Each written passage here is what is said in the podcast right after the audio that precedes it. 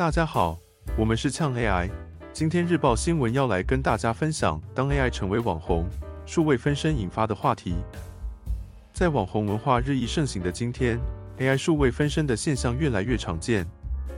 这不只是科技的进步，也引发了关于诚实与法律的讨论。就拿台湾的网红陈亦如来说，他在微博拥有近九百万粉丝。最近他用 AI 分身直播了十五小时吃鸡脚，引起了粉丝的惊讶与讨论。不仅如此，这种做法对于新晋网红来说，可能意味着他们的工作会被 AI 取代；而对于一线网红，AI 分身却能让他们的内容和收益更上一层楼。中国的网络直播行业发展迅速，成为了一个综合电商和娱乐的大市场。为了应对这股趋势，中国政府也开始提出草案来规范利用 AI 生成技术的公司，但具体的标签和规范仍然是个灰色地带。这些动态都可能在不久的将来引起监管机构的关注。